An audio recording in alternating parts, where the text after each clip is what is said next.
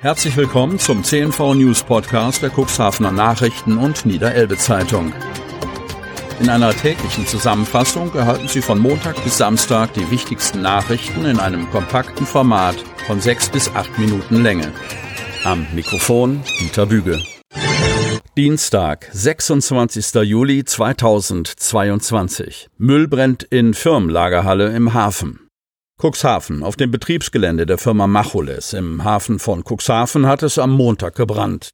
Die Feuerwehr war mit 47 Brandschützern im Einsatz. Als die Einsatzkräfte der Feuerwehr am Montag, 25. Juli, um 14.50 Uhr in der Baudirektor Hahnstraße auf den Hof der Firma Macholes fahren, ist das gesamte Firmengelände verraucht. Flammen waren zu diesem Zeitpunkt aber nirgendwo zu entdecken, berichtet Einsatzleiter Thomas Pfeiffer. Um die Lage besser beurteilen zu können, bewegte sich ein Trupp der Feuerwehr mit einer Wärmebildkamera zur Lageerkundung in die Halle, aus der der Rauch strömte. Dabei entdeckten die Kollegen einen Schwelbrand in einem Müllhaufen, erzählt Pfeiffer.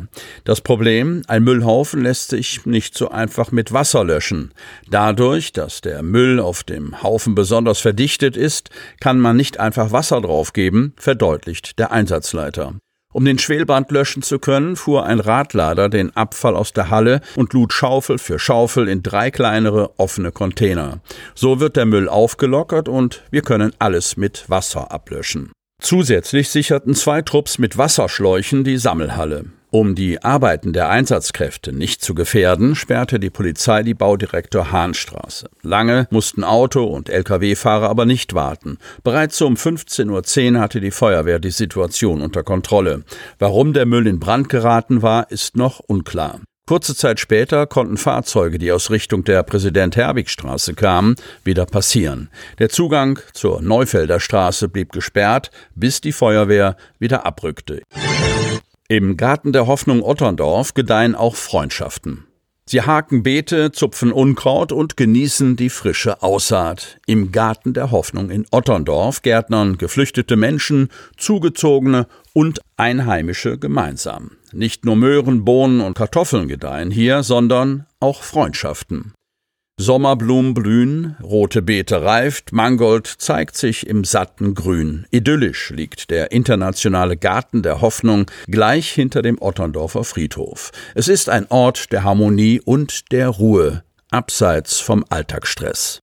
Was 2016 mit der Flüchtlingswelle aus Syrien als internationales Projekt zur Integrationshilfe für die geflüchteten Menschen begann, hat sich mittlerweile zu einem festen interkulturellen Treff und Kommunikationspunkt etabliert. Menschen aus Pakistan und Afghanistan, von der Elfenbeinküste und aus dem Iran kommen hier mit deutschen Familien zusammen, um gemeinsam zu pflanzen und zu pflücken, zu gießen und zu ernten. Es wird gekocht und Deutsch gelernt. Es werden internationale Feste gefeiert und Ausflüge geplant.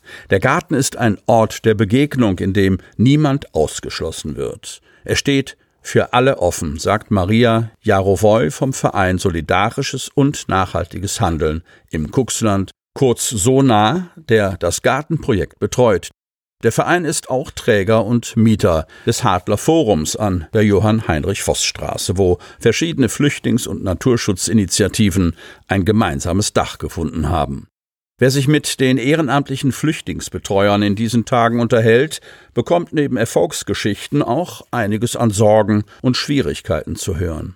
Wir kommen allmählich an unsere Grenzen, sagt Gisela Penteker, die seit vielen Jahren in der Samtgemeinde Landhadeln Flüchtlinge betreut und berät. Es sei unendlich schwierig geworden mit der Bürokratie. Die Ärztin und Friedensaktivistin fordert mehr professionelle Unterstützung in den Ämtern und Behörden. Es liegt sicherlich nicht an der Böswilligkeit oder Faulheit der Mitarbeiter, stellt Gisela Penteker klar. Der erst langsam wieder anlaufende Publikumsverkehr nach der Corona-Pandemie und die Homeoffice-Regelungen würden für lange Wartezeiten in der Ausländerbehörde des Landkreises sorgen. Und von der Politik gibt es ständig neue Regeln und Gesetze, die verstanden und umgesetzt werden sollen. Auch in der Verwaltung der Samtgemeinde Landhadeln reichen die Unterstützungsstrukturen nicht aus, finden Maria Jarowoy und Gisela Penteker. Als die hauptamtliche Flüchtlingsbegleiterin Jedixa Carvajal-Diaz für die Ukraine-Flüchtlinge abgezogen worden sei, habe es große Engpässe in der Betreuung von Flüchtlingen aus anderen Ländern gegeben. Immerhin, seit kurzem bietet Jediksat Jas wieder an einem Vormittag eine Sprechstunde im Hadler Forum an.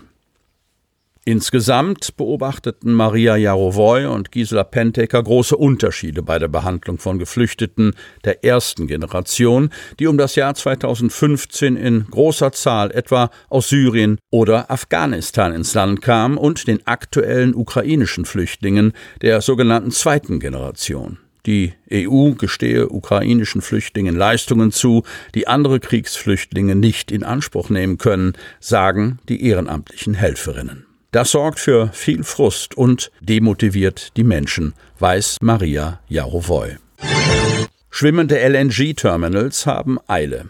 Kreis Cuxhaven. Der Bezirksvorsitzende der CDU Elbe Weser, der Bundestagsabgeordnete Enak Ferlemann, begrüßt die Entscheidung der Bundesregierung, dass Stade neben Lubmin in Vorpommern Standort für schwimmende LNG-Terminals werden soll. Ferlemann.